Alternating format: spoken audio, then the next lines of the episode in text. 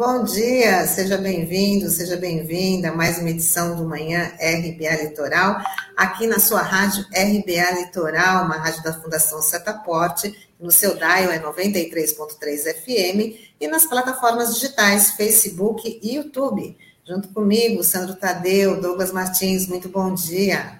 Bom dia, Tânia. Bom dia, Douglas. Bom dia, Norberto. Bom dia, Taigo. Um bom dia especial aos ouvintes daqui da RBA Litoral e aos internautas também.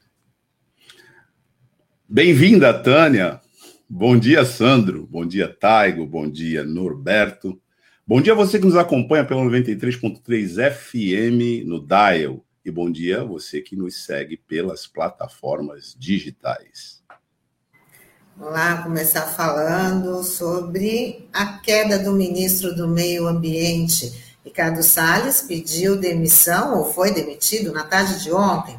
Vale ressaltar que Salles foi um dos alvos da operação Acuaduba da Polícia Federal sobre a suspeita de facilitação à exportação ilegal de madeira do Brasil para os Estados Unidos e Europa. Quem vai assumir a pasta é o ruralista Joaquim Álvaro Pereira Leite, ex-conselheiro da Sociedade Rural Brasileira, entidade que divulgou nota de apoio à famosa frase de Salles, abre aspas, aproveitar e passar a boiada.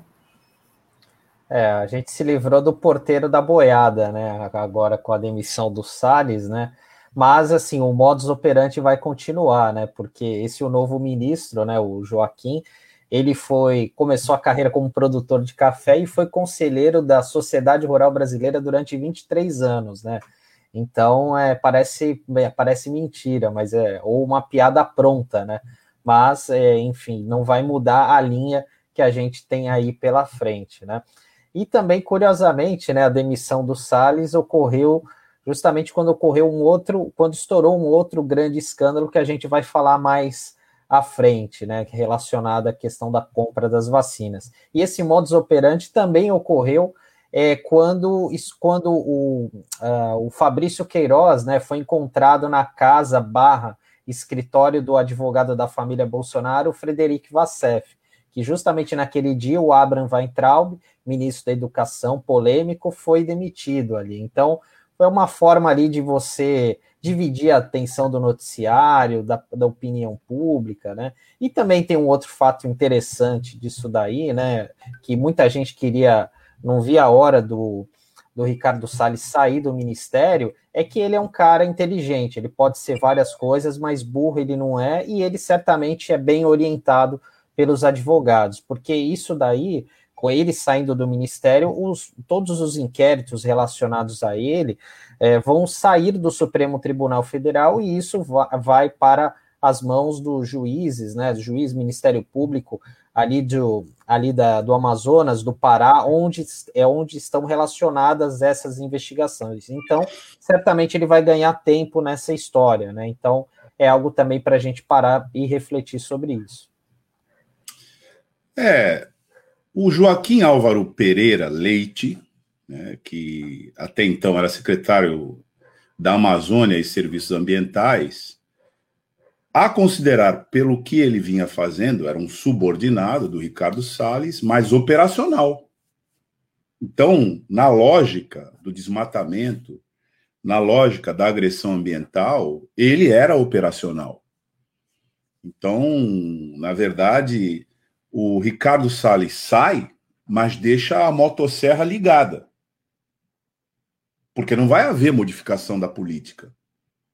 A manobra da saída do Ricardo Salles, é, que pode ser sim interpretada como uma fuga né, dos processos judiciais, ela é uma manobra que já é precedida de outros.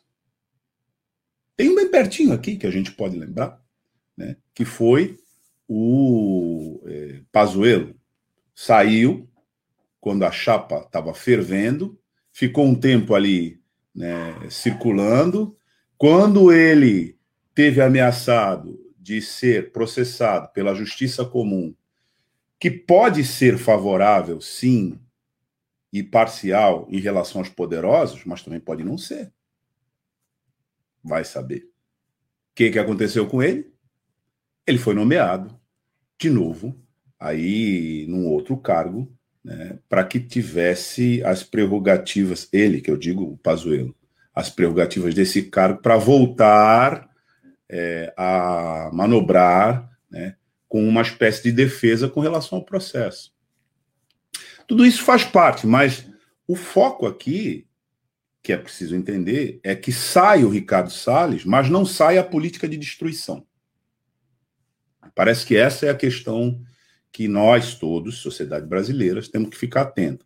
Porque alguém que estava na Comissão de Preservação do Conselho Nacional da Amazônia Legal durante a devastação, exercendo cargos, é, exercendo um cargo operacional na devastação, agora assume o ministério né, com mais poder para continuar devastando.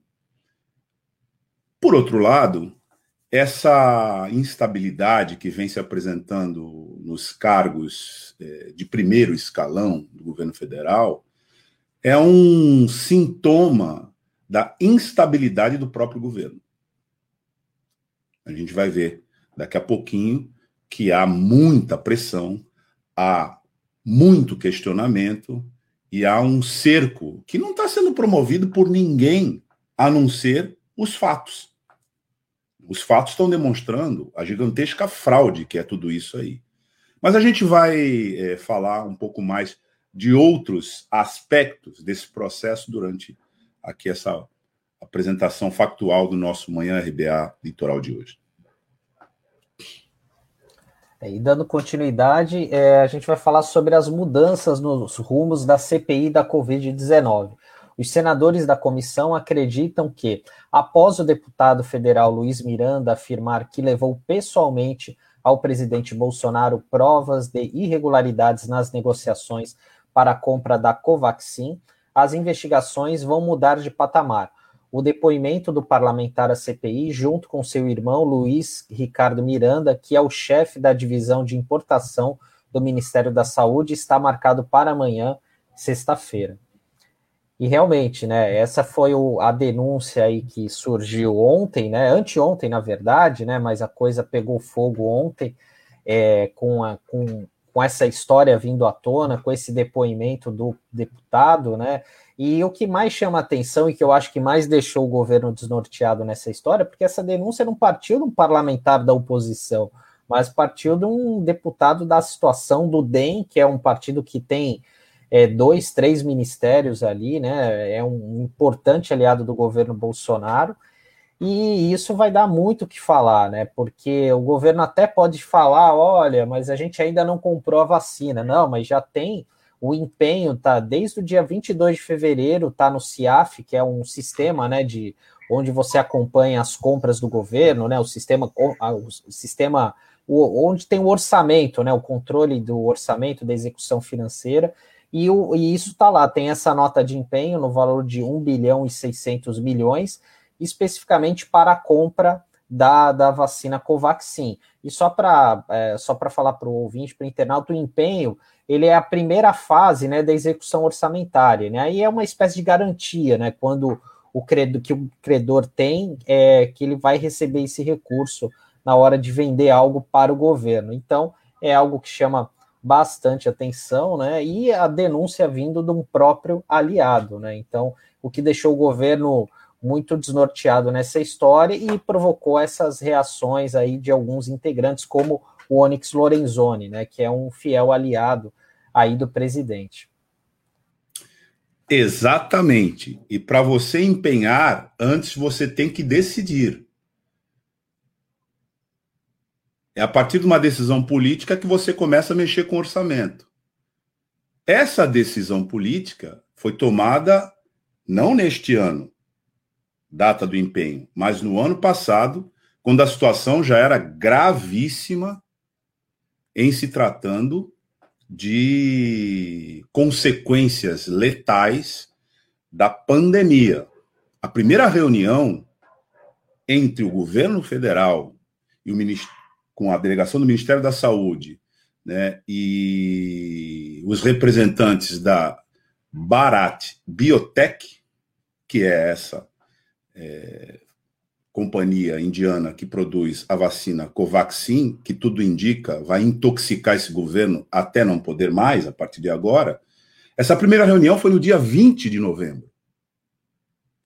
E antes do empenho, no dia 6 de janeiro, o embaixador brasileiro em Nova Delhi, na Índia, recebeu uma comitiva da Associação Brasileira das Clínicas e Vacinas.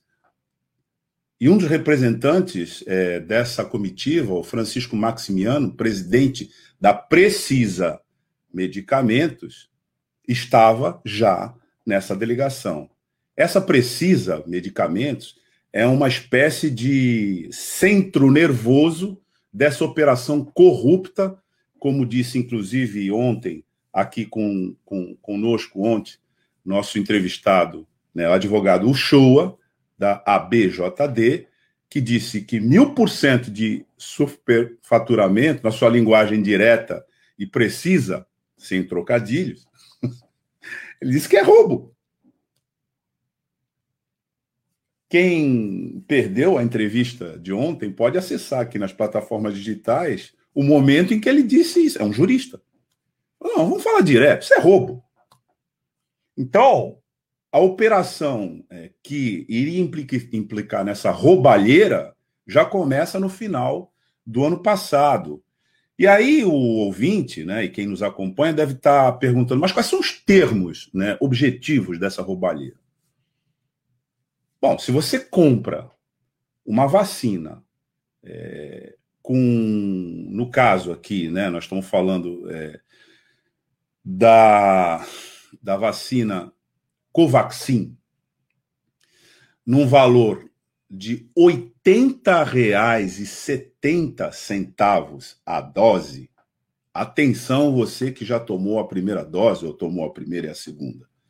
Quando você tomou a primeira dose, se a sua vacina foi Sputnik, ela custou no seu braço né, R$ 69,36. Se ela foi Coronavac, ela custou R$ 58,20. Se ela foi Pfizer, ela custou R$ 56,30. Se ela foi Janssen, ela custou R$ 56,30 também. E se ela foi AstraZeneca Oxford, que foi bastante aplicada aqui na Baixada Santista, ela custou R$ 19,87. Agora, essa vacina Covaxin saiu por R$ 80,70. Faça as contas aí, ouvinte.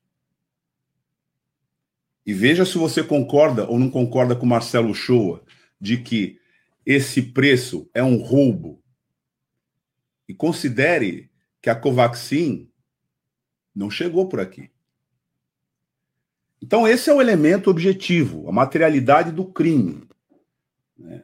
todos os indícios demonstram que tem crime aí de favorecimento. Agora, quando o presidente da República pessoalmente opera essa manobra, mais um crime na longa lista de crimes de responsabilidade que justificam o impeachment. Mas nesse caso, tem uma peculiaridade que tem que ser ressaltada. Esse crime é de corrupção é de um esquema de quadrilha, mais um.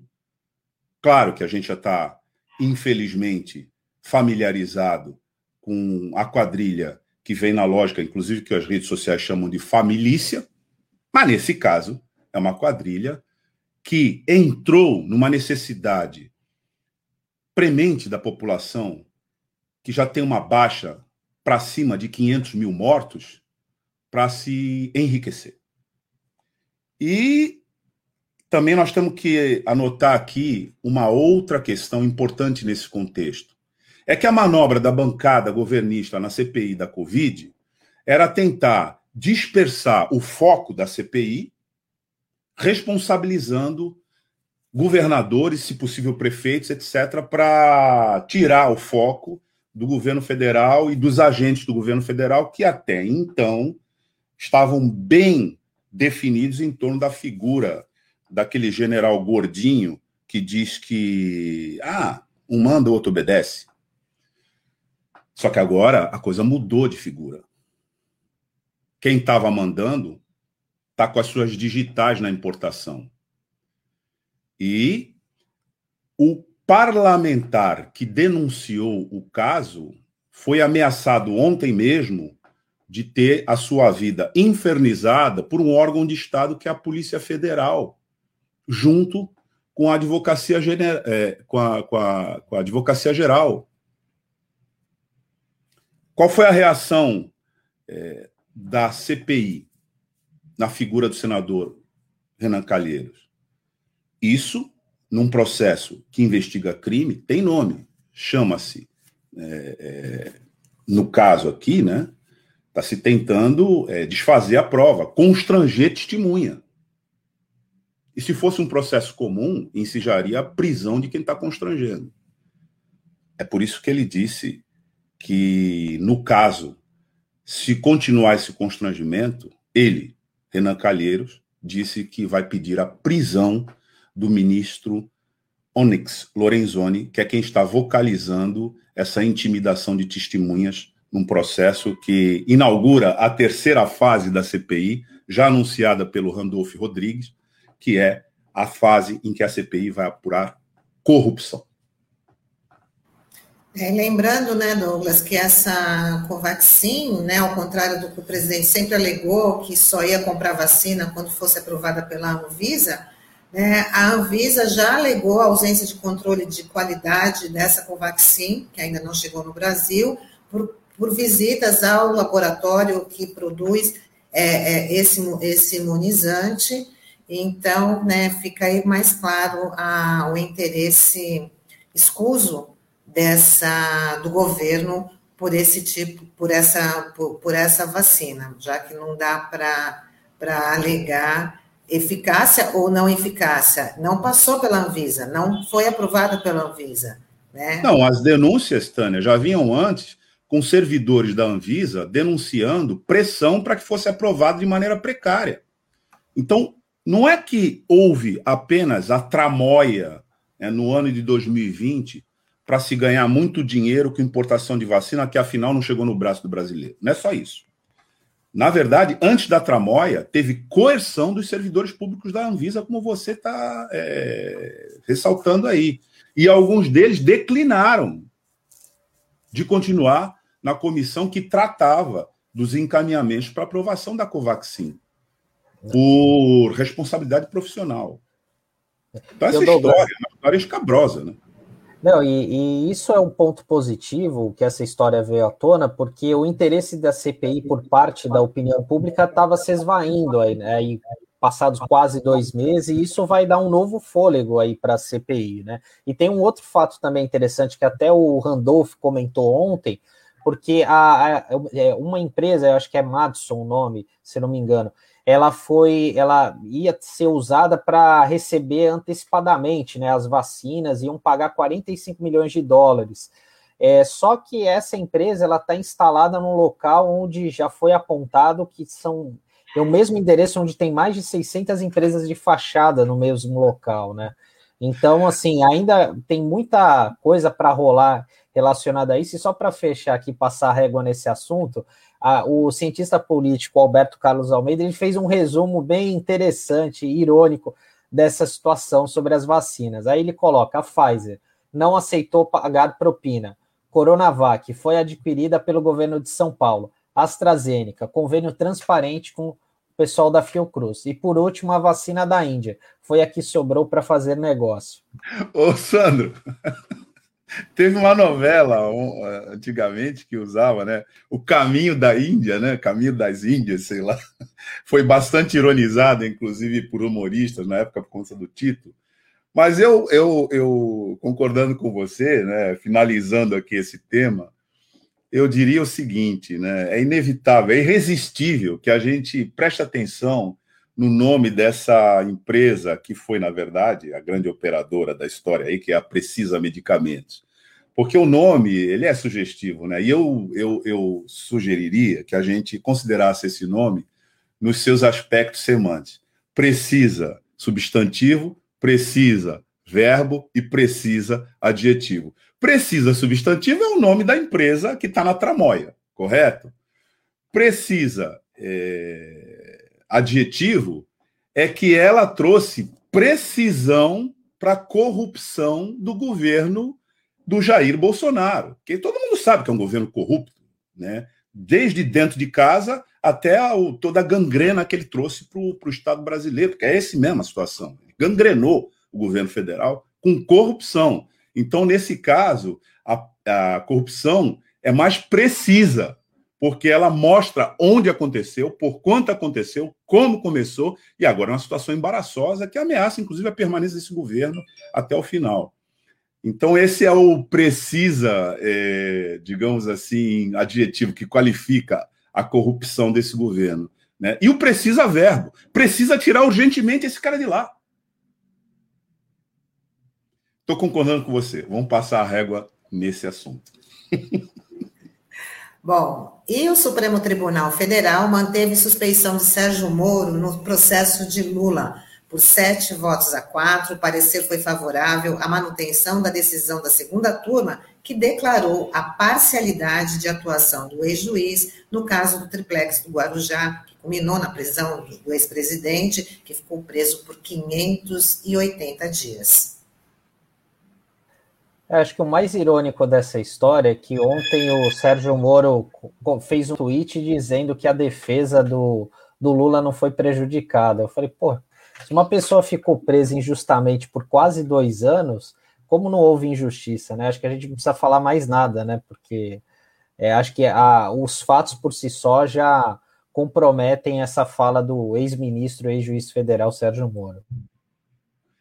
Ficou preso por 580 dias e eu acompanhei uma entrevista que ele deu, é, um entrevistador, inclusive, era evangélico, e estava conversando com ele sobre religião.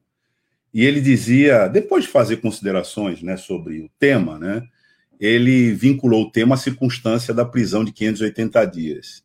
E o entrevistador perguntava qual é a fé dele, ele declinou qual era a fé, mas ao mesmo tempo ele dizia né, do respeito necessário a todas as confissões religiosas, que era também parte da fé dele, e que ele não via na atual administração, nos agentes da atual administração, nessa confusão que o Estado vem fazendo entre é, Estado e religião, porque a nossa Constituição diz, e qualquer sociedade evoluída sabe que não dá para misturar essas duas coisas. Né? Estado é Estado, religião é religião.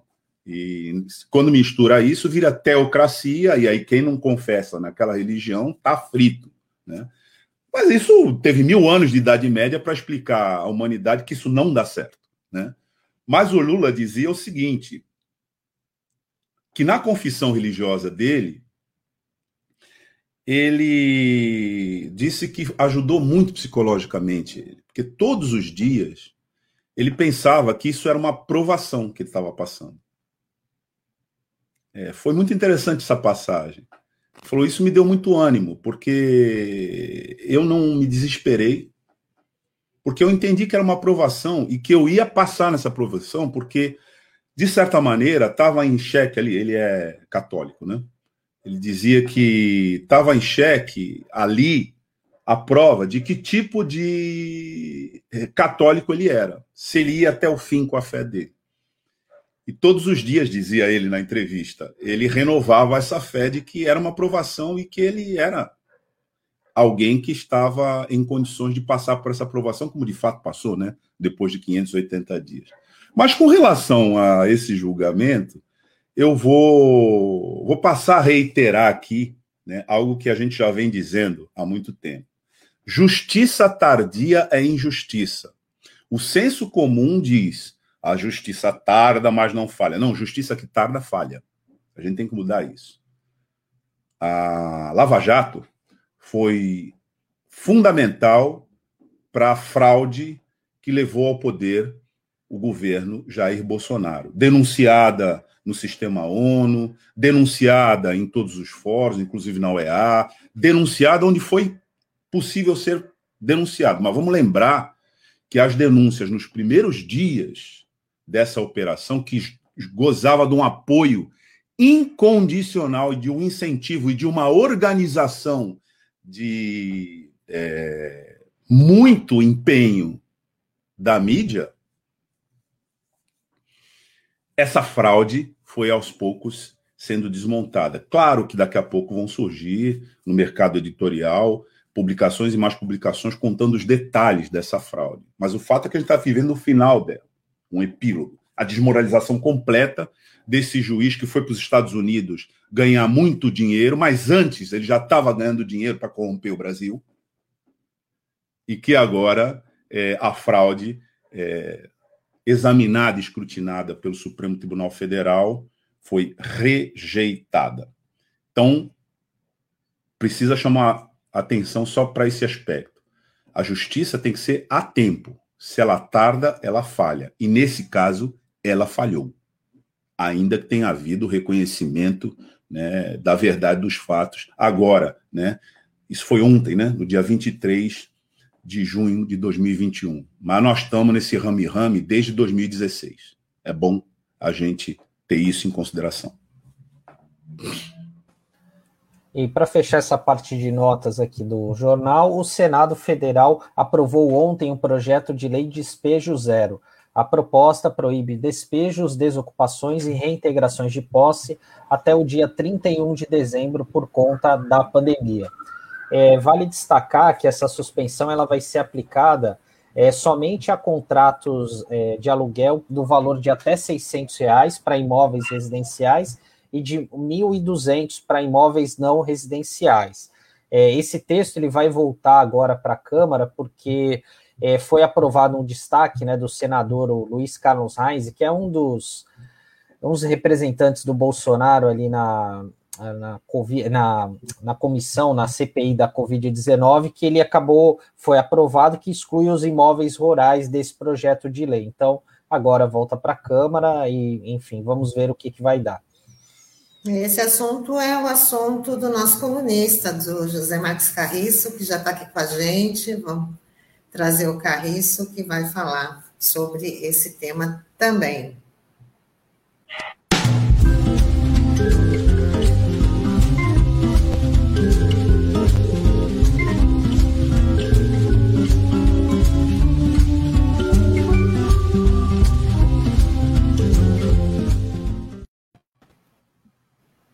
Bom dia, Carriço. Seja bem-vindo. Bom dia, Tânia. Bom dia, Douglas. Bom dia, Sandra. Bom dia, ouvintes internautas da RBA. Bom dia, José Marques Carriço. Bom dia, Carriço. Bom, Carriço, essa semana tivemos aí uma situação lamentável com 15 famílias lá do Jardim do Caminho São Manuel. E ontem teve também essa aprovação no Senado que garante aí o não despejo da, de famílias até o final do ano. Queria ver a sua avaliação, falar aí para os nossos ouvintes e internautas. É, bom, mais uma, é, um acontecimento triste, né? É, só quem já assistiu uma reintegração de posse de família de baixa renda, e eu já assisti algumas, é, pode avaliar é, a atrocidade que isso representa, né? É, isso nada mais é do que a mobilização de, do aparato policial, o aparato de segurança do Estado contra pessoas vulneráveis, né? É, Para cumprir é, um mandado que pode ter toda a legalidade, evidentemente, mas que também tem toda a desumanidade né, dentro dele. Na, no dia 22, anteontem, né, é, começaram a ser é, reintegradas na posse famílias é, é do, do, do, São Manuel, ali naquela área o que a gente conhece como o dique do São Manuel, porque São Manuel também tem diques, né, assim como a, a Vila Gilda, é, numa área que já havia sido desocupada pela prefeitura para a remoção das famílias que foram encaminhadas para o conjunto habitacional Santos Ó da CDHU, que é aquele conjunto habitacional novo, né? E aí eu falo com a experiência de quem está participando de uma de um processo bem bacana já há alguns anos na prefeitura, que é o Plano é, Municipal de Recuperação da Mata Atlântica. é, que lamentavelmente é, ainda não virou um plano de governo, né? É um plano de técnicos e da Secretaria de Meio Ambiente, de muita gente legal e bem intencionada dentro, dentro da administração municipal, mas ainda não virou pauta de governo em Santos. Porque se tivesse virado pauta de governo, há muito tempo as remoções vinham sendo acompanhadas de recuperação da Mata Atlântica. Se tivesse havido recuperação das áreas que foram removidas, as áreas não teriam sido reocupadas. E não é possível mais tolerar né, a justificativa que alguns agentes públicos dão, como eu ouvi ontem, né, de colegas que participaram da reunião do Conselho Municipal de Desenvolvimento Urbano de Santos e que questionaram a reintegração de postos no São Manuel, de que é, criminosos né, é, reocuparam a área e estão, enfim, é, loteando, reloteando a área. Como assim? Há quantos anos o Santos Zó já não começou a ser construído e há quantos anos as famílias é, daquela área já não vêm sendo removidas e transferidas para o Santos Zó? Porque este processo não foi acompanhado da recuperação ambiental da área desocupada. Onde estava a fiscalização ambiental da prefeitura? Onde estava a fiscalização de obras da prefeitura que deixou a área ser ocupada? Houve coerção por parte de criminosos? Então, por que ela não foi denunciada? Né? Onde está a Secretaria de Segurança? Para que serve a Secretaria de Segurança se não é também para amparar a ação dos servidores públicos é, que se sentem ameaçados nessa é, ação fiscalizatória que é muito importante e necessária. Né? Então, gente, são justificativas é, que não colam mais, né? É, e o que a gente assiste é uma cena de terror, né? É, porque você, no meio do frio, no meio da chuva, você reintegrar a posse de 15 famílias e ameaçar mais 30 e tantas, né? Porque uh, o, o, o, as, as outras 30 e tantas já foram notificadas que serão desocupadas, é de uma crueldade, gente, que é inadmissível num, numa cidade que tem o, o dístico que a gente sabe que ela tem, né? Terra da é, caridade, da fraternidade. E olha, onde está a caridade e a fraternidade numa sociedade doente que permite que isso aconteça, né? É, é, é, é uma coisa que me impressiona verdadeiramente. É, qual que é a relação disso com esse projeto de lei que está é, sendo discutido no Congresso Nacional? Né? É, veja bem, tecnicamente, eu acho que a Gabriela, que vai me suceder, vai poder explicar melhor, mas tecnicamente o que houve não foi um despejo, né? foi uma reintegração de posse. É, porque despejo é quando há uma relação contratual. Né? De qualquer forma, a campanha do despejo zero usa a expressão despejo simbolicamente, porque o que se quer impedir é que qualquer família de baixa renda seja posta na rua é, no Brasil durante a pandemia. Né? Aliás, isso é o, o, o, de men, o, o mínimo né, que se pode desejar. Eu e muitos outros companheiros que militam na área da habitação desejamos que isso jamais volte a acontecer nem o dia que a pandemia é, termine. Né? E isso só vai deixar de acontecer quando esse país tiver uma política econômica que, de fato, é, dê, é, distribua a renda, dê oportunidade para as famílias e os projetos habitacionais não sejam algo absolutamente descolados da realidade como são, né? Projetos habitacionais que não cuidam de algo que, para mim, é o basilar, que é garantir a renda das famílias, né? para que as famílias não precisem mais retornar para cima da maré, não precisem mais retornar para a favela, né? É, e que não se limitem a ser projetos em que o, o agente público de plantão, né, o, o, o, gestor de plantão, vá lá entregar a chave da, do apartamento para a família para fazer sucesso numa cerimônia normalmente eleitoreira, né? É, mas sim em algo que garanta um direito que está na Constituição Federal. É, eu queria ver se dava para projetar. Ontem teve, como desdobramento desse, desse absurdo que aconteceu no São Manuel, né? Ontem teve uma manifestação justa, né? É, eu acho que o Taigo deve estar com o filme aí na, na ponta para projetar, Taigo, se for possível. É, é, alguns moradores bloquearam a marginal direita da Via Anchieta, né? É, ali na altura do São Manuel, para protestar contra o que estava acontecendo. Né? É, eu acho que é, é, um protesto justo, né? e que eu espero que sirva para desobstruir os canais auriculares das nossas autoridades nos três, nas três esferas de governo, né? Até porque a marginal ela é uma via estratégica para o Porto de Santos também, né? Então, que é um porto de importância é, nacional, né? Então, eu espero que é, alguém do governo federal é, assista isso. Eu espero que alguém do governo estadual assista isso, até porque a CDHU, que fez o conjunto lá do São Manuel, é uma empresa estadual, né?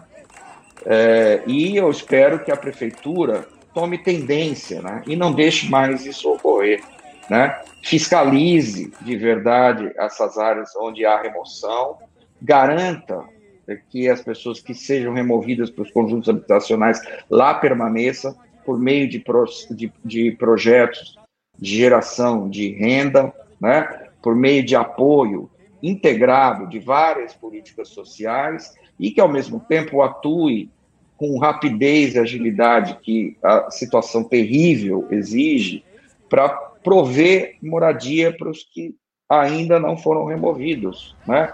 Mas que estão com a faca no pescoço, a gente sabe. É, Carriço, era... é, o mais complicado nessa situação toda, que já é uma tragédia, né, uma versão local da tragédia social que você descreve aqui, é, sempre, né, desse dessa ação do Estado contra o direito né, à habitação é que ali, aquelas casas que estavam sendo é, construídas ali, enfim, aquela área que estava sendo é, ocupada pela população ali, já foi desocupada, aí de maneira muito mais cruel, pela própria prefeitura, que demoliu casas de alvenaria, como o Taigo está mostrando aqui, né, aí na rua João Carlos da Silva, no Jardim São Manuel, numa operação que pretendia varrer todas as casas de lá e que teve uma reação é, dos moradores contra essa ação violenta do Estado para deter, mas essa ação já foi com uma operação dessa violência em curso, que resultou na demolição de algumas casas que viraram escombros, porque os moradores saíram de lá e a gente vai conversar um pouco com é, a Gabriela Ortega sobre esse assunto, mas saíram de lá é, aterrorizados com uma ação de é, apavoramento ali que a própria Coab fez desses moradores antigos que estavam há décadas lá. Como você falou, saíram de lá para virarem mutuários é, da CDHU no conjunto Santos e estão com enormes dificuldades de pagar as prestações lá, num processo de refavelização. E aí a prefeitura que promoveu essa primeira desocupação forçada na base do terror fez lá uma demolição que não foi até o fim daqueles imóveis para que os moradores não voltassem, os reais é, proprietários daquela área não voltassem e propiciou, claro, uma nova ocupação.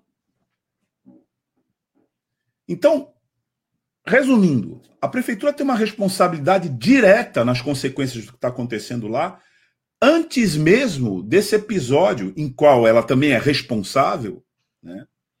Ela não é um agente da autoridade nesse caso, ela é um agente da infração, ela está agindo né, contra as normas, juridicamente falando, e também do ponto de vista humanitário, porque você bem explicou, né?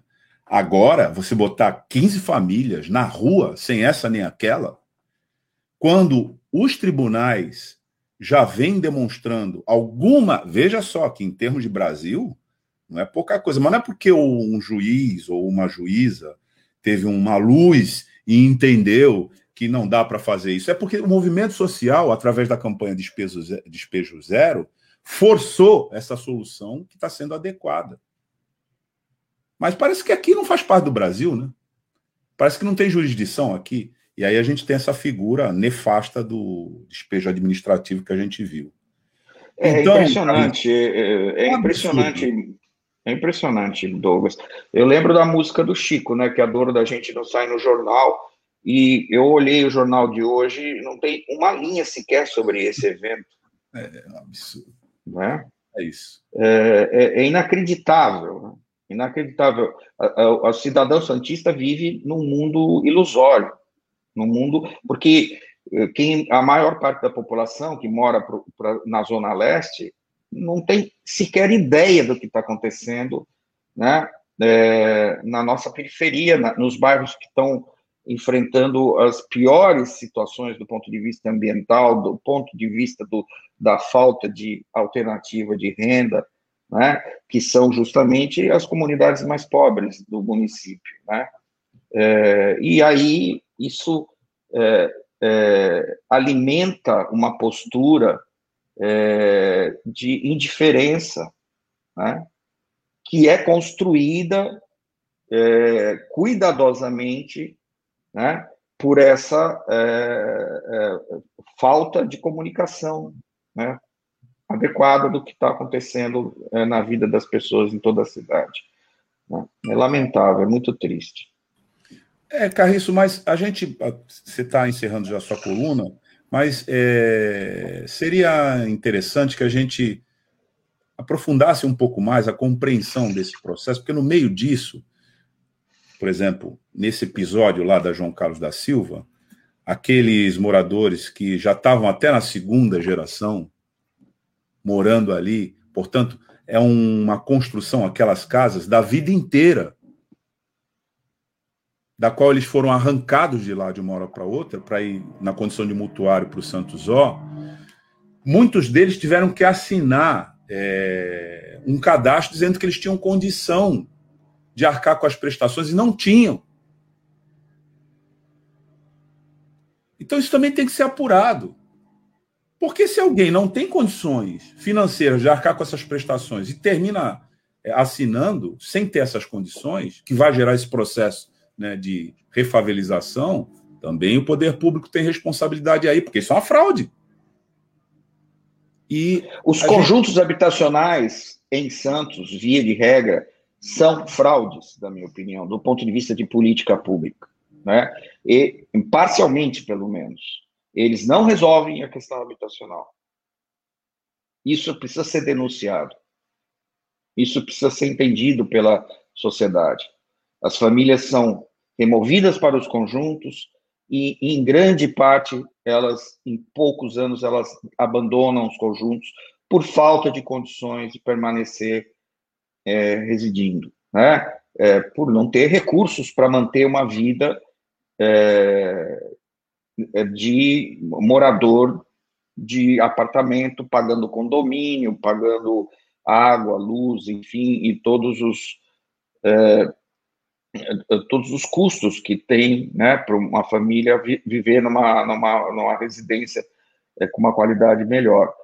E fora isso, tem a qualidade propriamente dita dos projetos, que, que é uma questão que precisa ser discutida, né, muitos dos quais de uma arquitetura empobrecida, né, de um urbanismo empobrecido, né, em que as áreas de lazer rapidamente se degradam e se tornam áreas abandonadas. Muitas vezes as, as áreas livres se transformam em garagens, né, e, e são rapidamente fechadas, e as áreas de socialização acabam desaparecendo rapidamente. Enfim, tem muita coisa para discutir, né, gente? Que precisa de profissionalismo, né? É, eu acho que é, é, nós estamos há décadas né, é, tentando resolver a questão habitacional de uma forma insuficiente em termos quantitativos, mas principalmente de uma forma inadequada em termos qualitativos, sabe? É, é, essa solução conjunto habitacional não me satisfaz mais há muito tempo. Né?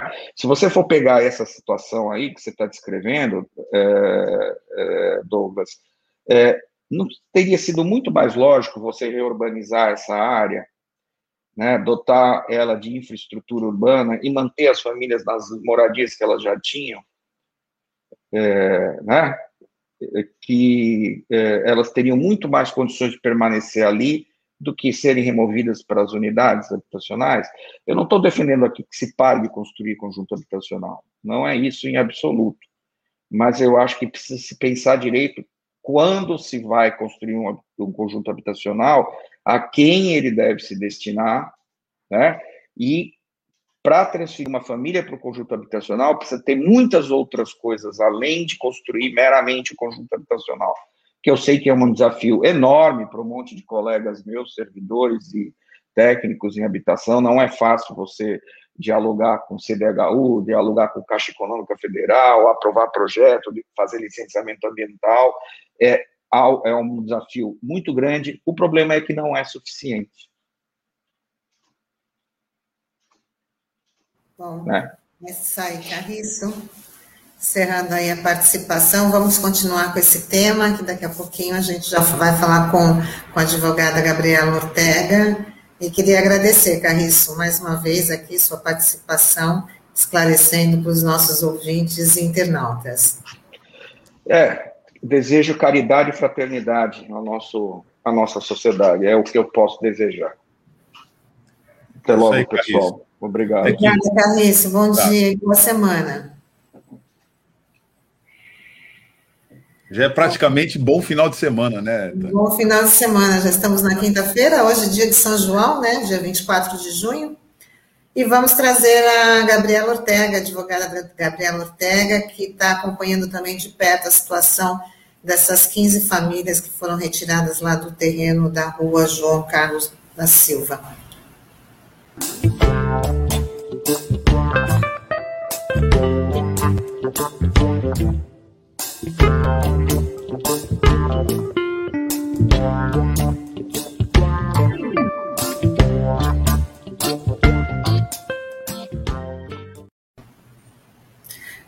Bom dia, Gabi. Seja bem-vinda aqui com a gente no Manhã RBA Litoral.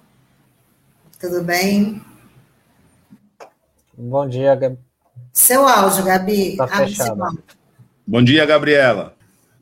Bom dia, agora. Bom dia, Tânia, Douglas, bom dia, Sandro. Obrigada pelo convite. Prazer estar aqui com vocês. Bom, Gabi, você está acompanhando essa situação bem de perto das 15 famílias que foram retiradas lá do terreno da rua João Carlos Silva.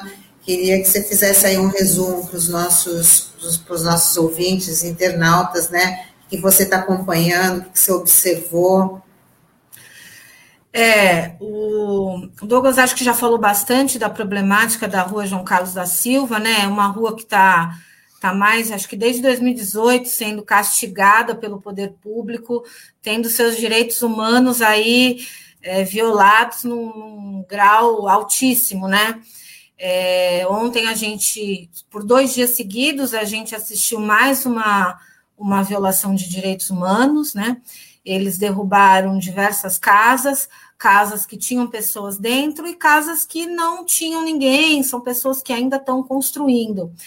E a grande justificativa do poder público é isso: ah, a gente só derrubou uh, as casas que estavam vazias, né? Eu acho que isso, para mim, não, não muda em nada, né? A violação. Pessoas que teve gente que usou o dinheiro da rescisão para comprar o material, né? Tem até a Catiane está aqui, ela tinha acabado de construir a casa dela, ela ia mudar naquele dia, porque ela paga mil reais de aluguel, ia vencer o aluguel agora domingo, ela não tem como pagar, ela construiu lá. E por depois de muito pedir pelo amor de Deus, eles deixaram pelo menos as telhas. Então, foi uma remoção de pessoas, né, que, que eu acho que é o mais grave, mas removeram todo o material, né, não devolveram material para essas pessoas, que eu acho de, uma, de, de uma, um requinte de crueldade, porque você ainda impõe um dano, um dano moral, um dano psicológico e um dano material para essas pessoas, né. É, só uma correção na fala do, uma complementação na, na fala do Carriço, né? É, foi um despejo administrativo né? É, como todo despejo, como toda reintegração de posse é, uma, é, é, ilegal, né? quando você põe famílias vulneráveis na rua, ali no São Manuel, além de tudo, foi administrativo, não tinha nenhum mandato, não tinha nenhuma, nem, nenhuma notificação, né? Que aí é mais também um, um, requinte a mais ainda de crueldade você chegar e derrubar aquelas casas, né? E aí eu não sei se a gente vai falar um pouco da questão jurídica, mas a prefeitura, é, no meu entender, né? E a gente está discutindo isso dentro da campanha Despejo Zero, dentro da RENAP, da BJD, é, fez prova contra si mesma, né? Numa, na medida que deixa as notificações para voltar ao local, de uma de um descumprimento de uma ordem do STF, né? Então, acho que a gente podia falar um pouco sobre isso e de como a prefeitura também tem que ser responsabilizada por descumprir uma decisão do ministro Barroso. Gabriela, bom dia. Obrigado por bom você estar participando aqui do programa. É, ontem, até quando alguns sites até divulgaram isso, a prefeitura, como de praxe, né, acaba mandando uma nota.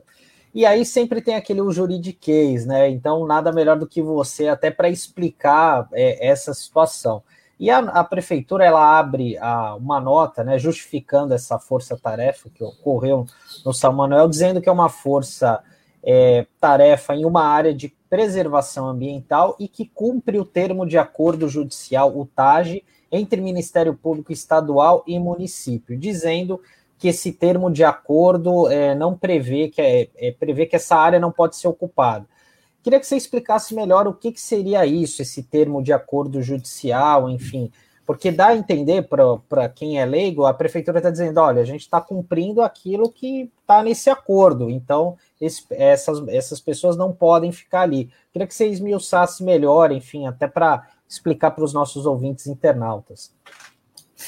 Olha, é, esse termo, é, a gente demorou muito, né, Douglas, para descobrir onde estava esse tal termo, esse tal processo, né? Acho que quando começou essa, essa movimentação na rua João Carlos da Silva, se falava muito disso, mas era que nem o coelhinho da Páscoa, né? Que a gente não sabia onde estava o processo e que acordo era esse.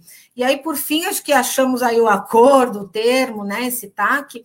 Só que, no meu entender, Sandro, é, realmente tem esse TAC entre MP e, e prefeitura, mas não tem com a população, né? Eu acho que a prefeitura tem que, tem que se entender, então, com a população. Se a prefeitura é obrigada a, a remover as pessoas, porque ali é uma área de preservação ambiental, então a prefeitura promova ações de reintegração de posse, onde o contraditório e a ampla defesa sejam, sejam é, exercidos pela população e que aquelas pessoas realmente é, sejam encaminhadas para alguma para algum lugar seguro né?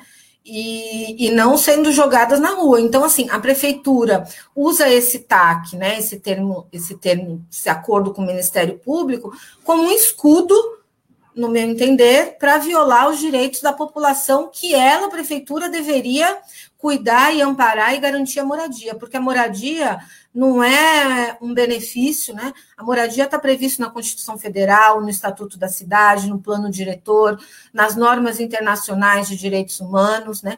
Então, é, a gente só está pedindo para cumprir a Constituição Federal. E eu acho que a prefeitura é, por conta desse, desse, desse acordo, ela usa isso como um, um instrumento para violar direitos humanos. Né? E uma coisa que o Douglas falou, e eu sempre falo, e a gente tem que é, ter muita coragem e, e sempre falar né, é, dessa, é, desse, desse artifício que a prefeitura usa de forçar as pessoas a assinarem uma declaração que elas ganham um salário mínimo. Né? Eu vi isso no São Manuel, eu vi isso em vários lugares. Então, a Coab chega e fala assim: olha, ou você assina que você ganha um salário mínimo, ou você vai perder tudo, a casa e a possibilidade de, de ir para um apartamento. Né? Então, isso é um assédio moral, né? isso é, é uma fraude, é, enfim, é horroroso e é ilegal tudo isso, mas é uma prática que o poder público, via Coab e CDHU, usam, né? E para resolver o problema deles, eles, eles criam isso. E a gente tem nessas periferias, né? Eu acho que as pessoas, como falou da Zona Leste, não têm ideia, mas nessas periferias, a, o que tem a, a, grande quantidade de pessoas que são absolutamente sem renda fixa, que vivem de recolher material reciclável, né? Outro dia eu estava conversando com a minha sogra, ela falou: aí ah, eu ponho o lixo reciclável só na hora que vai passar o lixo limpo. Falei, pelo amor de Deus, a senhora ponha quanto antes, porque a senhora não imagina o número de pessoas que come, que almoça, janta, que, que alimenta os filhos, que compra roupa, que vive desse material reciclável, né? Então, para você ver a falência do, do nosso estado, a falência da nossa região, né? E, e a gente vê tudo isso que está acontecendo, principalmente ali no São Manuel, do lado do maior porto da América Latina, né? Que a gente é, não deveria passar. É muito importante essa abordagem, né? Porque ali na rua João Carlos da Silva, aliás, aquela rua é simbólica. Primeiro, porque João Carlos da Silva não é nome de nenhuma eminência ou autoridade ou um ser que tenha vindo aqui na cidade de Santos e feito é, história pessoal singular, seja lá por qualquer motivo que fosse. Essa é uma história belíssima da luta social daquela rua. Sabe por quê? Porque o nome da rua saiu de uma eleição da própria rua. Há 50 anos atrás, quando começou a ocupação lá, a rua não tinha nome, o lote não existia. As pessoas começaram a cuidar da rua e uma hora elas se deram conta de que elas moravam ali e elas não conseguiam receber correspondência ali, porque aquilo não estava no mapa. É que nem a história do filme lá do Bacurau. E sabe o que as pessoas fizeram? As pessoas reuniram, se reuniram. É, todo Santista devia passar naquela rua, porque ali tem um, um telhadinho ali, que é onde os moradores é, decidem várias questões é, importantes ali. E eles fizeram, colocaram em discussão como seria o nome da rua e qual critério. Sabe qual foi a votação? Eles perguntaram entre eles é, quem se chama aí Maria, quem se chama João. Aí deu o maior número de João. Aí eles falaram: bom, mas João é só um nome, a gente vai ter que botar um sobrenome na nossa rua. Aí foram para a votação de novo. Aí ganhou o nome Carlos, porque era o maior contingente que tinha, depois João Carlos. Aí falou: mas Carlos também é um nome é, próprio. Agora nós temos um nome duplo. Nós precisamos botar um sobrenome na rua. Aí ganhou Silva, porque Silva é o sobrenome clássico do Brasil. Então a luta social daquela rua é histórica. Sim. E o que as pessoas fizeram, é, é, a, o que a Gabriela está falando, que eu acho que a gente deve aprofundar aqui, é o seguinte: quando tentaram tirar aqueles moradores de lá, foi em cima de um caô jurídico.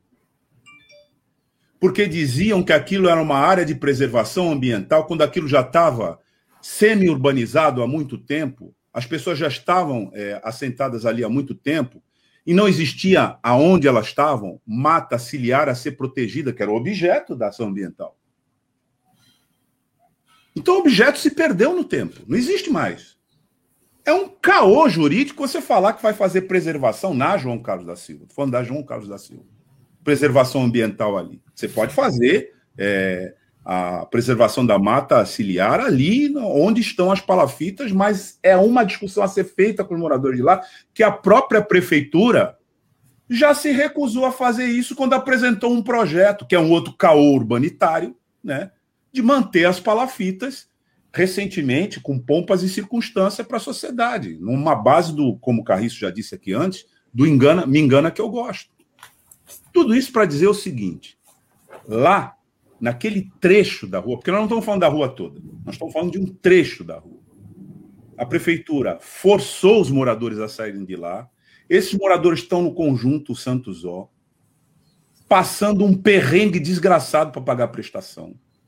Depois de ter assinado isso que a Gabriela colocou aqui, que é uma fraude esse cadastro, e ele tem nome e responsável, o responsável por isso é a Coab. E as pessoas não aguentam pagar a prestação e a tendência é elas voltarem. Por isso que a prefeitura tirou eles de lá, na base desse terrorismo, e meteu a marreta na casa para eles voltarem. Mas a luta social por moradia é permanente. É isso que essa gente não entende. E aí, e aí apareceram os novos moradores lá. Então, Gabriela, é, eu queria.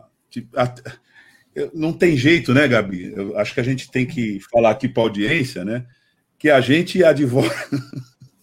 a gente advoga em várias frentes aí, né? Sim. Inclusive, algumas conjuntamente. É, Gabriela está na linha de frente dessa, dessa luta aí, é, para a felicidade da, da luta social dos moradores enfim, uma profissional muito é, comprometida com essa causa. Mas ali, é, eu queria que a gente pudesse falar um pouco aqui para nossa audiência dessa figura nefasta do assim chamado despejo administrativo. Que raio de despejo administrativo é esse que a, o Poder Executivo chega lá sem precisar de Poder Judiciário, sem precisar de nada, fala: sai daí, senão eu meto a polícia para te encher de porrada. Eu acho que é, é, seria importante a gente entender um pouco melhor o que, que, é isso, Gabi, nesse contexto aí dessa desocupação é, forçada que nós estamos vendo na João Carlos da Silva. É, antes de falar disso, queria até lembrar, você falou da nossa atuação, e como a gente está falando de meio ambiente, lembrar do nosso do nosso agravo, né, de instrumento lá na Bela Vista, que teve um voto, né, que de vez em quando a gente perde muito, né, Douglas, mas de vez em quando a gente tem umas vitórias. E esse voto que era para suspender a reintegração da Bela Vista, o, o desembargador do tribunal, que é um tribunal conservador, falou: não se pode preservar a paisagem em detrimento das pessoas vulneráveis. Né? Acho que foi um voto muito emblemático. Eu tenho ele impresso, eu leio, eu releio, e sempre falo desse, porque abriu um precedente para a gente discutir que é isso, né? Você não pode preservar o meio ambiente e, e deixar as pessoas na rua, ao léu. Bom, o despejo administrativo, a gente tem discutido muito isso também dentro da campanha Despejo Zero, né? Porque é, a gente viu crescer muito. Eu, quando comecei a me envolver mais nessa questão da moradia, eu me deparei com isso e eu não estava entendendo. Falei, gente, será que eu perdi alguma aula na faculdade? Será que eu faltei? Porque que eu saiba, a gente tem que ter um mandato, uma ordem judicial e tal. E aí, o que, tá, o que eu estou vendo na prática e que isso está virando uma, é, uma situação muito comum, muito corriqueira da prefeitura, né, com a guarda municipal, PM. Aqui você na, na, imagem você vê bem, mas ontem tinha PM com, com fuzil, né? E eles ficam com o fuzil na mão, assim, em, é, em posição de que podem atirar a qualquer momento. Então eles vão, eles se balizam a sua atuação como um poder de polícia, que é um é, é, é um termo do direito administrativo que é obrigação do, do, do, poder público zelar pela segurança e tal. E aí eles usam, então, desse, desse artifício e chegam e, e, e põem as pessoas para fora e demolem, é, põem as casas abaixo, às vezes com, com uma notificação que eles mandam antes, como na, na João Carlos e o Douglas, eles deixaram diversas notificações lá, avisando que vão voltar. E, mas às vezes sem notificação e chegam e põem abaixo mesmo. Isso acho que tem que ser denunciado e, inclusive, fazer uma. A gente tem que fazer essa conversa com, com as, as comunidades, uma maneira da gente se organizar para resistir, né? A gente tem que, quando é uma reintegração de posse, é, a questão jurídica a gente tem como brigar, a gente contesta, vai, tem um, um um recurso e outro, mas no despejo administrativo, você fica vendido, você não tem o que fazer, a não ser se agarrar na, na, nas madeiras da sua casa para não deixar por abaixo. Então, é importante a gente denunciar e a gente ter uma rede de apoio de todas as pessoas democratas de Santos, eu não estou falando de gente que é de esquerda ou progressista, é democrata, sabe? A gente tem que estar tá junto e, e, e impedir essa, essa barbárie. Você pôr o pé na porta da casa de alguém sem uma ordem judicial e pôr abaixo é de uma violência, toda reintegração de posse é violenta, como o Carriço bem lembrou, é violenta, é de chorar, você fica exausto, mas sem um mandato judicial é de uma violência estatal que é como você dar um tiro no peito da pessoa. Né? E isso está, infelizmente, virando virando moda entre as prefeituras mais, mais com inclinações mais fascistas, vamos dizer assim, que a gente tem que dar o um nome certo às coisas, né? Gabriela, é, até ontem na, nessa nota da prefeitura fala que houve a demolição na terça-feira de sete é, moradias, né? E que ontem foram apenas duas, que só duas estavam vazias. Você que esteve ali conversando com os moradores, isso procede essa informação ou, ou é um número maior de casas que foram demolidas ali esses dois dias?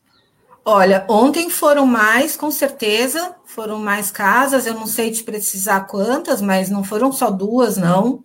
Foram diversas casas. Tem um senhor, acho que é o seu Gilberto, ficou, ele estava, não estava em casa, chegou a casa demolida. É uma situação, enfim, surreal.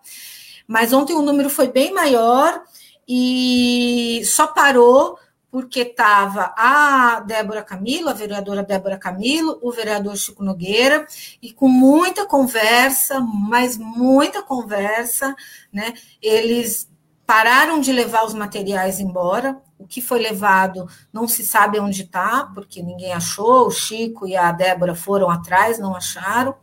Mas aí eles resolveram parar, porque realmente foi ficando ali um caldo é, de muita animosidade. Mas, é, Sandro, não foram duas. É, a Ismênia está aqui dizendo que foram 35. Eu acredito que o número tenha sido esse mesmo. É, e, e tem casas que estavam realmente vazias, mas tinham casas que estavam com as pessoas. E eu, como eu falei no começo, ainda que estejam vazias, né? Prefeitura não pode chegar, demolir, levar o material embora, que às vezes é tudo que aquela pessoa tem, é uma viga, é uma derite, é uma telha de amianto.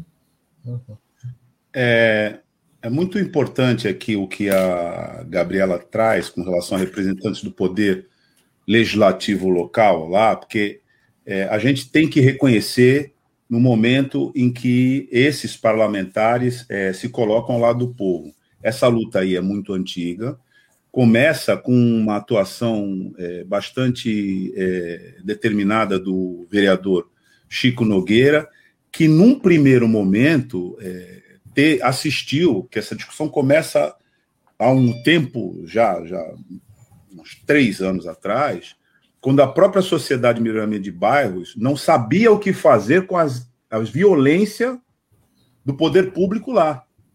E aí se descobriu na discussão, né, e essa, esse é um mérito é, do, do próprio Chico Nogueira, que levou a informação sobre regularização fundiária. Aquelas pessoas têm direito ao REURB, a regularização fundiária. Elas não poderiam ser retiradas de lá porque elas têm direito ao REURB. Se organizaram, uma parte daquela.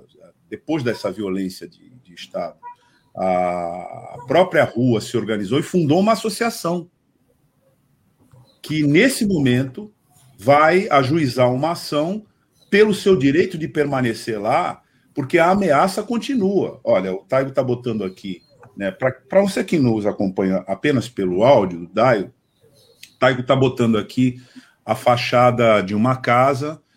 Aliás, essa casa é a casa de um morador emblemático também lá daquela região, que é o Barba, né, que é uma liderança daquela reunião, daquela região, que diz que movimento pró-regularização fundiária da rua João Carlos da Silva, com a afirmação que é, hoje se tornou simbólica lá, que é o daqui não saio, daqui ninguém me tira. Então, essa luta é uma luta que, no final das contas, é da rua inteira contra a violência do município lá.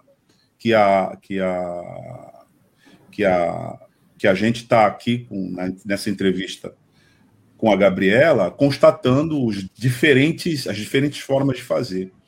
É, Gabriela, nós temos muita interação aqui, acho que seria o caso, né, agora da, da Tânia dar uma passada, é. mas tem uma questão que depois, depois, viu, Tânia? Depois você falar. Tá bom, vamos ler algumas aqui. A Ismênia Santos, ela fala, eles estão derrubando o nosso suor e vendendo os deles para que os predinhos temos que pagar pelo resto da vida, como uma situação que se colocou, né? A Ismênia Santos, sou eu, Reinaldo, é, é, é, o Reinaldo que está é, falando em nome dela. Ah, tá. Falando através do Avatar da Também ela, sim. Beto Arantes fala, acompanha há muito tempo o trabalho do vereador Chico Nogueira nessa luta dos moradores da rua João Carlos da Silva. A Juliana Munhoz pede pano e Ritinha. Assinamos o, te, o termo, o guarda nos deu dois dias para derrubar a cocheira não tinha nem 24 horas, ele veio, estávamos derrubando e ele chamou a militar para tirar meu esposo de lá e quebrou tudo. Quer dizer, não teve prazo nenhum, não teve tempo nenhum, não teve conversa. Né? A Catiane Rodrigues, é, eu estava lá em todas as ações. Inclusive, a Catiane também estava falando que era um do, dos vídeos que foi passado, era a moradia dela que estava sendo derrubada. Né? A Juliana Munhoz é, na terça-feira eles não derrubaram tantas moradias, na terça foram só as nossas cocheiras. Fala também que ontem, sim, derrubaram várias, várias casinhas, deram fim nos, nos materiais super, foram super ignorantes, né? Usaram aí de truculência. A Vitória Santos, falou Barba e o Jonathan são duas figuras muito importantes, além dos moradores que se mostraram grandes lideranças e articuladores, como o próprio Reinaldo, que comentou agora. Fala um pouquinho dessas pessoas que estão aí nesse, nesse movimento, só para os nossos ouvintes saberem aí como é que eles atuam na defesa de, dessa, dessa, dessas famílias, né, na defesa de suas moradias. Bom, o, o Barba e o Jonathan, eles estão. O Barba, acho que fundou o São Manuel, ele é uma uma pessoa, além de muito querida, está ali há muitos anos, e ele e o Jonathan, acho que sim, foram uma das pessoas que fincaram o pé e daqui ninguém, daqui eu não saio, inclusive cons conseguiram né, organizar a associação de moradores, eles estão muito à frente, né? O Jonathan é, é um jovem, é uma jovem liderança, e aí está se envolvendo não só na luta do São Manuel, mas em outras lutas aí da, de toda a Baixada. E o Reinaldo é uma liderança, são essas lideranças que surgem da luta mesmo, né, da necessidade concreta. Ontem ele estava muito muito revoltado com tudo que aconteceu, então ontem a gente já conseguiu ver novas lideranças surgindo, a Catiane, o Reinaldo, tem o pastor Manuel, enfim, tinham vários é, homens e mulheres ali que já desapontam, se destacando como uma, uma liderança aí a, a lutar pelo São Manuel, né? E pela, pela, pela permanência na área, pela moradia adequada, enfim. Tem, um, tem uma outra liderança importante lá, que é o Wagner, né? Ah, o Wagner, Wagner. conta essa história que a gente é, contou aqui, que é belíssima, né? Mas é uma história de luta, como, como sempre. Agora, é, é, Gabi, a gente tem, é, nesse contexto de São Manuel, um exemplo do que acontece em vários outros lugares da região e que é, tem o mesmo sentido, né? Que é, primeiro, não ter política de moradia adequada né, para a população e, ao invés disso, ter muita violência quando, quando a população resolve né, se mobilizar contra é, essa, essa omissão injustificável do Estado. Nós temos uma situação semelhante a essa em outras áreas aqui da nossa Baixada Santista, né, Gabriel? Eu gostaria que você falasse um pouco sobre isso também. Sim. É... Ontem, até quando a gente conversou, falar um pouco de moradia da violência estatal, né, Douglas? Eu fiquei refletindo e assim, a violência estatal, no momento de uma reintegração, ou no momento de uma operação policial numa favela, é a hora que a gente vê, que a gente visualiza, né? Mas ela tem outras, né? Você não ter uma, uma escola para umas crianças da periferia, é uma violência estatal muito grande, né? Você não ter é, saúde, posto de saúde com médico, né? Lá na Bela Vista, quando o médico sai de férias, na policlínica lá da região, quando o médico sai de férias, quem atende é o enfermeiro. Isso é uma violência estatal, você não ter médico para atender as pessoas, né? A policlínica, acho que ali da Lemoa, atinge, é, atua não sei com quantos bairros, são mais de 20 mil pessoas para um médico, dizer, é uma violência estatal, né? Então, a violência estatal, ela está na medida que ela não, não, não cuida dos seus cidadãos e não garante os direitos mínimos né, de dignidade humana. A nossa região, a gente tem algumas ações de reintegração de posse aí em andamento, mas que eu acho que ainda estão mais é, tranquilas, como a Bela Vista, que é uma comunidade que eu tenho notado que está se consolidando, embora por conta de uma política habitacional da prefeitura, eu penso que vai ter problemas ali, porque a gente está tendo uma explosão de miséria e a, e a, gente vai ver uma explosão de ocupações. O que está acontecendo no São Manuel vai ser recorrente. Né? Eu queria que as pessoas ocupassem a Praça Dependência, para as pessoas poderem ver o que, que é não ter casa.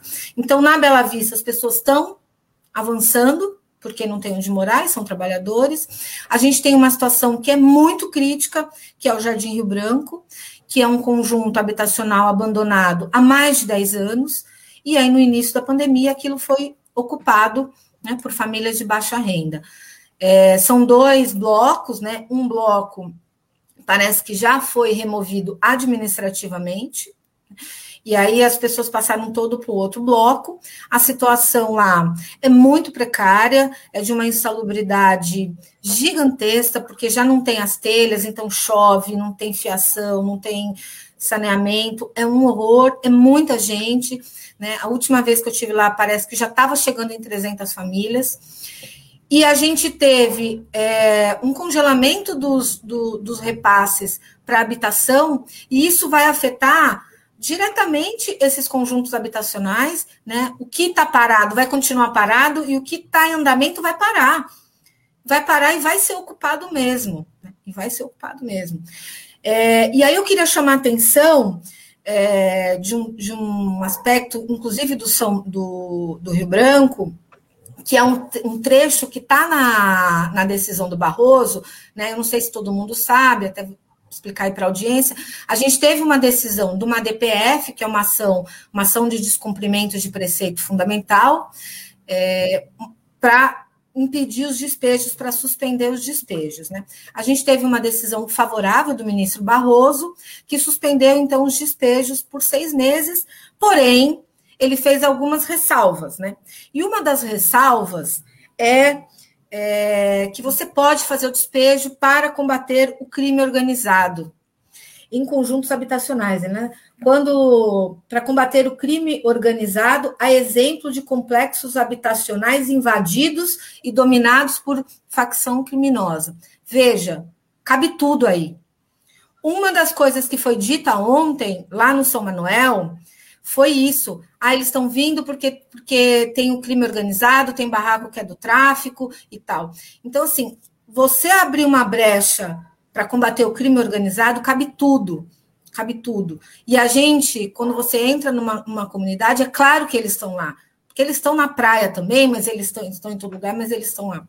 Então, prefe... é, o poder público usa muito isso para invadir as comunidades, né? Usou isso está usando isso lá no, no Rio Branco, já está tendo essa alegação de que ali está tomado pelo tráfico, é por isso que eles querem tirar.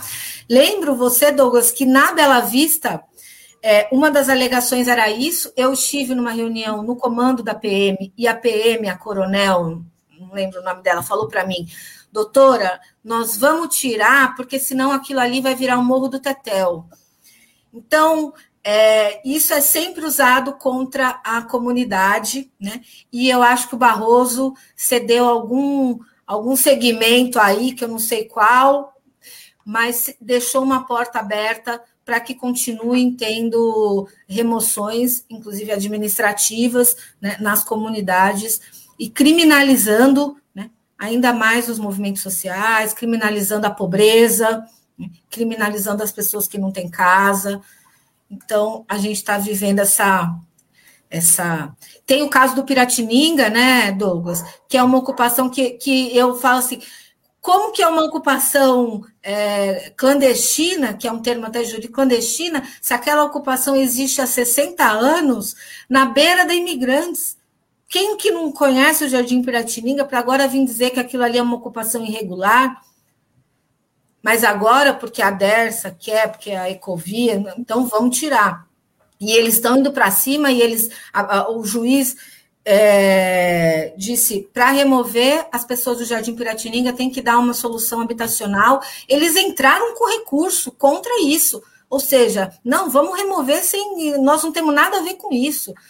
Então, é uma violência estatal e, em diversas esferas e, e, meandros e que pega o povo por todo lado. É isso mesmo. E tem, como você colocou, tem, tem várias conexões. A gente é, levanta, por exemplo, o tema né, da violência estatal na habitação, aí vem junto a educação, a saúde, né, a questão da urbanização, e, e, mas, sobretudo, e acho que essa, esse destaque que você traz, ele merece mesmo ser apresentado aqui, porque é uma das formas da violência de Estado contra a população vulnerabilizada, particularmente contra pretos e pretas, porque aí também tem o racismo né, por parte do, do Estado. E, claro, né, o genocídio contra a população pobre, né, que é o que acontece, porque quando você tem, a gente falava antes é, sobre isso aqui num, numa edição do nosso jornal, é, né, Sandro, que a gente dizia das ocupações que acontecem na orla e que são protegidas pelo poder público. Eu falava daquela ocupação que são os três predinhos, já que estão há muito tempo na orla da praia, em cima de uma rua ao lado do shopping balneário, ninguém cogita de demolir aqueles prédios. Ali tem uma rua. O prédio foi construído em cima de uma rua. A gente falava da violência de, de, de, é, que foi cometida contra a população é, santista naquele monumento à corrupção que hoje é o tapume do emissário submarino,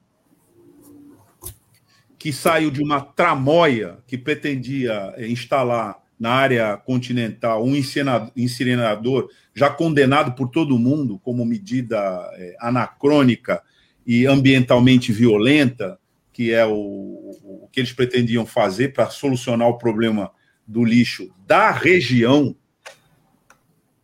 em troca de um pichuleco ali em cima do emissário submarino. A justiça barrou aquilo, os tapumes estão lá, e a gente não pode circular lá. Já teve uma ordem de reconstruir e não foi reconstruído. Para não falar né, da operação escandalosa da nova Ponta da Praia, tudo isso é ocupação, gente. Não podia ter construído aquele é, Mendes Convention Center na Francisco Glicério. Não podia. O plano diretor do município proibia estabelecimento comercial lá quando aquilo foi construído. Eles inventaram um troço né, e disseram que aquilo era uma área que exceptuava o plano. Pois bem, construíram aquilo. Sabe o que aconteceu com aquilo? Aquilo foi uma ocupação também. Sabe o que aconteceu com aquilo? Faliu. Aí, o presente foi construir uma nova Santos Center, Convention, virou essa, essa coisa. Ele não fala inglês, cacete. Né? Então, é assim, um, um centro de convenções lá na ponta da praia, né, que é o repasse para o poder público da falência privada do centro de convenções na Francisco Licério, meu Deus do céu.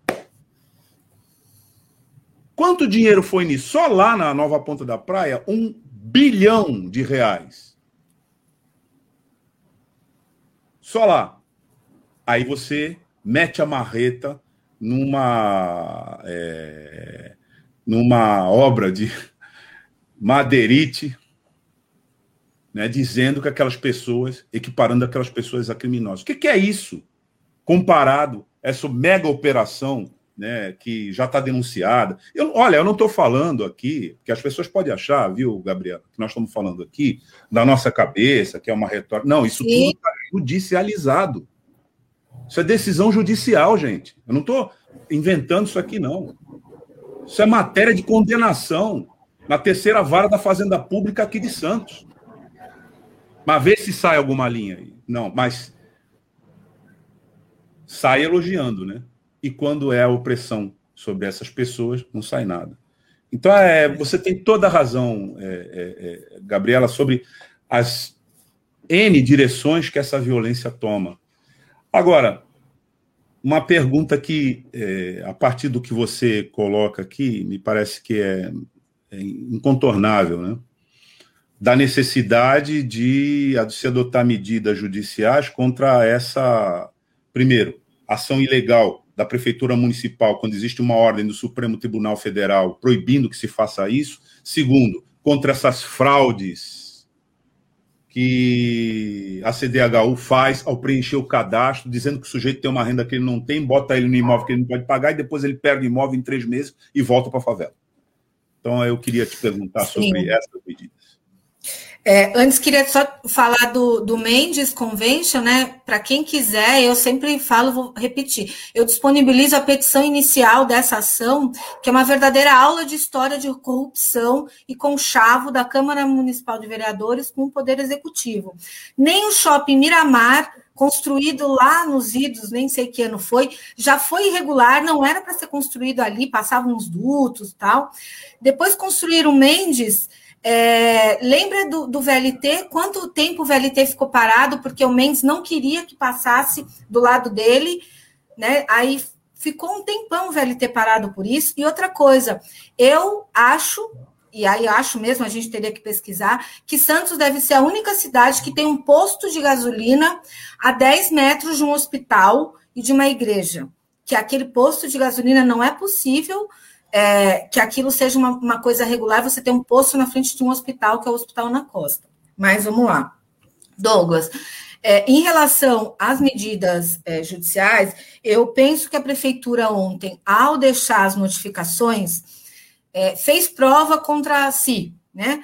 É, a decisão do ministro Barroso, do STF, então, ele suspende os despejos que, de ocupações que sejam anteriores à, à pandemia, e os despejos que são posterior à pandemia, março, né, o marco temporal é março de 2020, é, você só pode remover se você já der um, um, uma moradia né, para a pessoa, um abrigo, enfim, você já tem que resolver o problema da pessoa.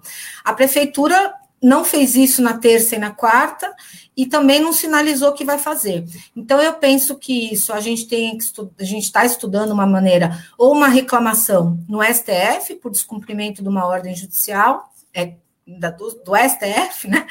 Ou um mandato de segurança também, né, para que isso não ocorra. Então, assim, as medidas serão tomadas, tem muita gente se mobilizando, uma parte jurídica importante, né, que a gente conta aí com você é, e acho que com, com todos os advogados assim que são progressistas e democratas da nossa região, para a gente achar soluções para esse caso.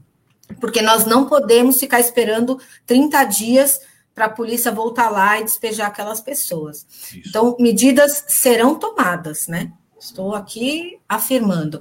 É, em relação ao essa fraude que é cometida, eu já comuniquei ao Ministério Público, mas assim, é, eram várias denúncias e essa era uma delas, né? E eu acho que passou, enfim, e nós temos que retomar esse assunto. Eu acho que isso cabe uma representação. É, eu estive em 2019 no Santos Ó, eu entrevistei 60 famílias. Na, 60 famílias que foram removidas da João Carlos e foram para o Santos Ó. E naquele momento eu constatei várias pessoas que assinaram uma declaração dizendo que ganhavam salário e não ganhavam. E em 2019, a prestação mais barata era 187 reais, mais 125 de condomínio e mais a luz. Né? Me parece que a conta não fecha, né? Não sou muito de, de exatos, mas. Então, É, e aí, só também um adendo: o prefeito falou na última live dele que ele vai urbanizar as palafitas, porque as pessoas gostam de morar na palafita, que é cultural. Eu quero dizer para ele que cultural é a falta de compromisso né, dos partidos de direita, das, das pessoas que estão na, na, no poder, né, de, o descaso deles com a população mais pobre. Isso é cultural. Você não, não prover moradia para as pessoas, historicamente o Brasil tem, esse, tem essa postura, a gente teve alguns lampejos de, de, de de governos que olharam para nós, né? Tivemos em Santos, tivemos no governo federal, mas cultural é isso: é você deixar as pessoas morar na palafita e depois vai dizer que elas gostam de morar lá porque é cultural. Faça-me um favor, né? Isso aí é um desrespeito, enfim. É, então, assim, isso tem que ser denunciado esse tipo de fraude, de, de obrigar as pessoas, porque eles obrigam, viu, gente? Eles obrigam. É assim, ou você assina ou você vai perder tudo. A pessoa, Isso. às vezes a pessoa não sabe ler. As pessoas não sabem é ler. Uma vez eu tive numa ocupação, logo no começo da minha atuação, e eu toda, ai, ah, vamos fazer um curso e tal. E a moça falou assim: Ó, oh, doutora, quer fazer um curso? Então a senhora faz um curso de alfabetização, porque aqui chega papel, a gente tem vergonha de, de dizer que não sabe ler e assina. Então, eles pegam essas pessoas que às vezes não conseguem nem ler o que está escrito, só sabem assinar o nome e assinam. E a pessoa reconhece que ganha um salário mínimo, sai de lá com um carnezinho de 30 anos isso. e vive de, de, recolher material reciclável. Então, assim, isso tem que ser denunciado, tem que ser falado, tem que ser combatido juridicamente, politicamente, é, dos movimentos sociais. A gente tem que se organizar. Eu penso que nós vamos ter, nesse próximo período, uma explosão de ocupações. Uma explosão. Vamos todo mundo ficar esperto, que aí os movimentos têm que se organizar, os advogados têm que se organizar, a Câmara tem que se organizar. Nós vamos ter uma explosão de ocupações. As pessoas estão passando fome, as pessoas não têm o que comer e elas vão ocupar sim. E se o governo não prova essa moradia, elas têm que ocupar e a gente tem que lutar para que elas fiquem na ocupação e tenham direito de garantia. Porque se o governo não garante a moradia, a gente vai ter que garantir, a gente, sociedade civil. Né? É uma lástima falar isso, mas é o que a gente tem, a gente tem para hoje. E se Gabriela. você tem alguma dúvida do que a Gabriela está fazendo, está falando, não, não fique em dúvida, não. Saia à rua e veja a quantidade de famílias que estão morando hoje nas ruas. Inclusive dividindo várias famílias a mesma marquise. Desculpe, Sandro. É, Não, era só para né, é só para perguntar, é porque você falou do Ministério Público, mas a gente tem uma, uma figura que é importante, que é a Defensoria Pública. Inclusive, a gente tem escritórios aqui, né? Representação São Vicente, Santos. Eles estão a par dessa situação? Você, você tem contato com os defensores? Enfim, existe essa, essa demanda, é trabalhada aqui pela, pelos defensores locais? Não, Sandro, não é trabalhada pelos defensores locais. Por sorte, nós temos um núcleo de habitação e urbanismo na Defensoria Pública de São Paulo, que é excelente, excelente. Né? O trabalho que o núcleo de São Paulo faz é um trabalho riquíssimo, lindo e muito atuante. Né? Nós, lá no, no Jardim Rio Branco, a campanha Despejo Zero fez um, um, ofício, né, um documento cobrando a prefeitura sobre o destino das pessoas e a Defensoria Pública também cobrou da prefeitura é, respostas em relação. Então, a Defensoria da Baixada Santista, é, eu não tenho muito contato, eu já tive é, alguns problemas, eles atuam na, em algumas ações junto com a gente, né? Na Bela Vista eles estão. Eles, quando entram, fazem um trabalho brilhante, brilhante, são pessoas muito capazes, que têm uma técnica perfeita, precisa, né? Mas às vezes não é todo defensor que tem esse ímpeto, né, de uma advocacia popular, de uma advocacia aí voltada para os direitos humanos do do cidadão.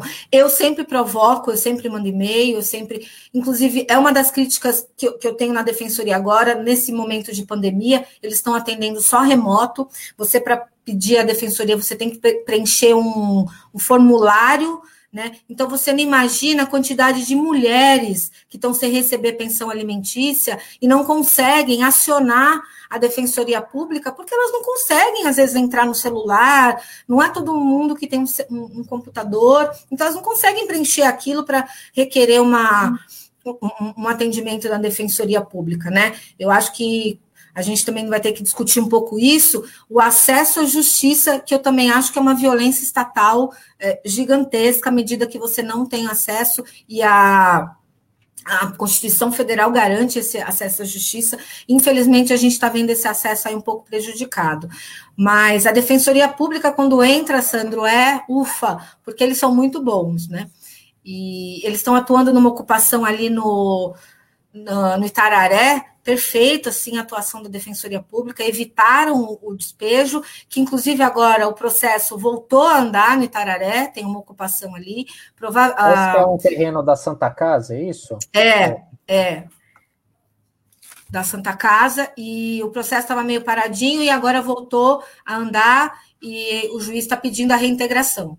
E aí também da Santa Casa, se vocês quiserem me convidar um dia para vir aqui só para a gente falar das questões da Santa Casa, eu venho de bom grado, porque a Santa Casa, em que pese ter o nome Santa e Misericórdia, o que ela promove com a população mais vulnerável também é uma violação de direitos humanos, também é uma coisa gravíssima. Ninguém quer se meter com a Santa Casa e a gente tem que falar isso todo o Morro do Itararé e a, a, do José Menino é da Santa Casa.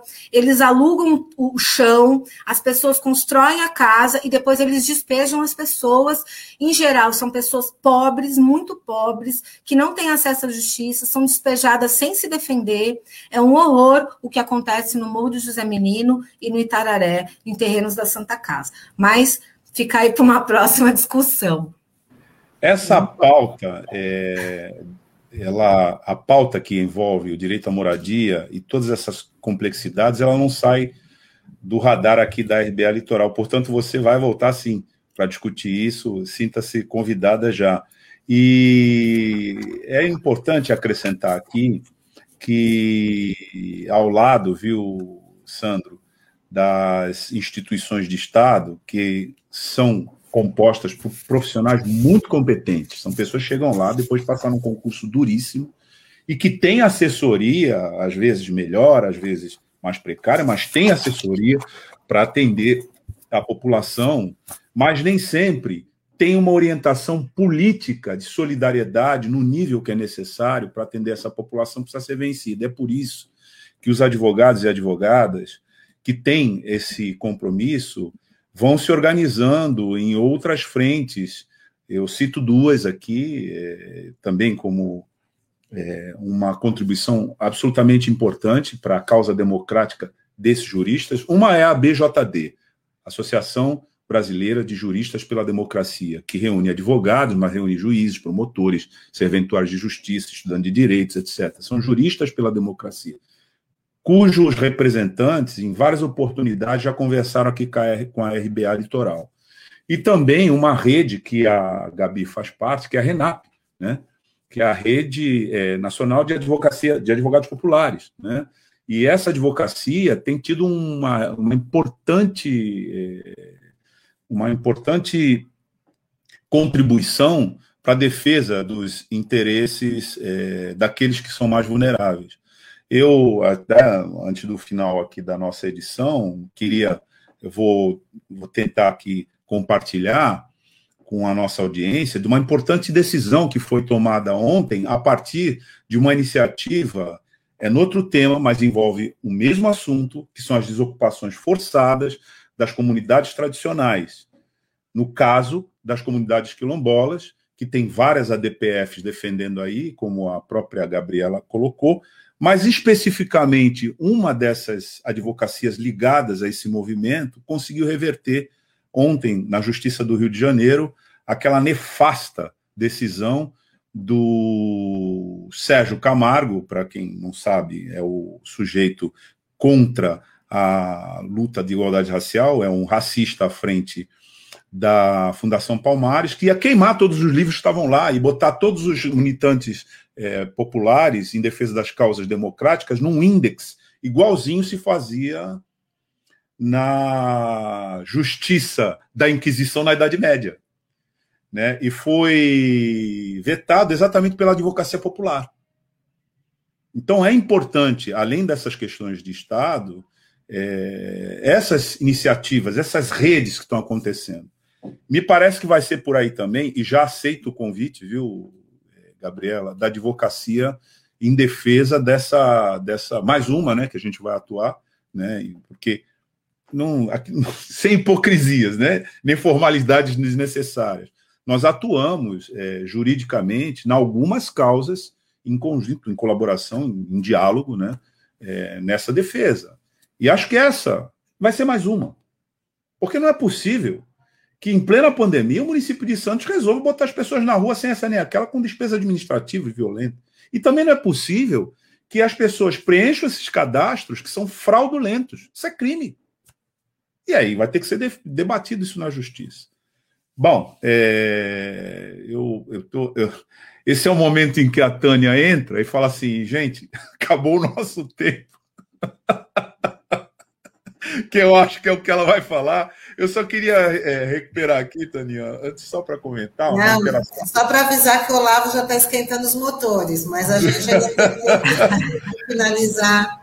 Né? É, eu só queria, eu só queria é, é, concluir aqui, porque teve uma interação que eu vi na passagem do vereador Francisco Nogueira, falando que é um dos que foi citado aqui, né, junto com, com Débora Camilo, né, dizendo que a política habitacional dos governadores do PSDB é desumana e só atende interesse das construtoras, é isso. Então, é, isso é uma pauta que, no caso da RBA Litoral, ela, ela vai permanecer, né?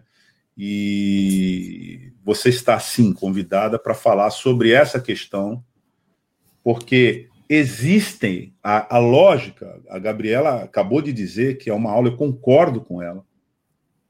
Na verdade, a gente tinha que fazer um curso para os interessados é, sobre essa inicial oferecida pelo Ministério Público e acolhida pela Justiça Federal, é, é, colocando, responsabilizando é, os que devem responder para a sociedade santista, tanto na nova ponta da praia, quanto no emissário submarino, porque a Gabriela disse de forma precisa: aquilo é uma aula para você entender como é que se frauda uma legislação e como é que se é, desvia a finalidade e o interesse público, e a partir daí se constroem verdadeiros impérios de especulação imobiliária nessa cidade aqui, que é uma cidade que tem uma dinâmica estranha, né? Ergue torres, né?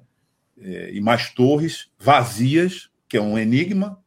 A gente tem que entender isso. Como é que se verticaliza a cidade desse jeito os prédios todos vazios? E abarrota as palafitas é, de mais e mais famílias e fica mentindo durante governos e mais governos é, para aquela, aquela população. Olha, Gabriela, a gente tem que fazer um. Seria importante, sei lá, talvez até a gente produzir uma série sobre essa peça, como você está falando, Sim. explicando. Porque daria um roteiro fantástico de filme, e no gênero né, é, policial. Terror. De terror.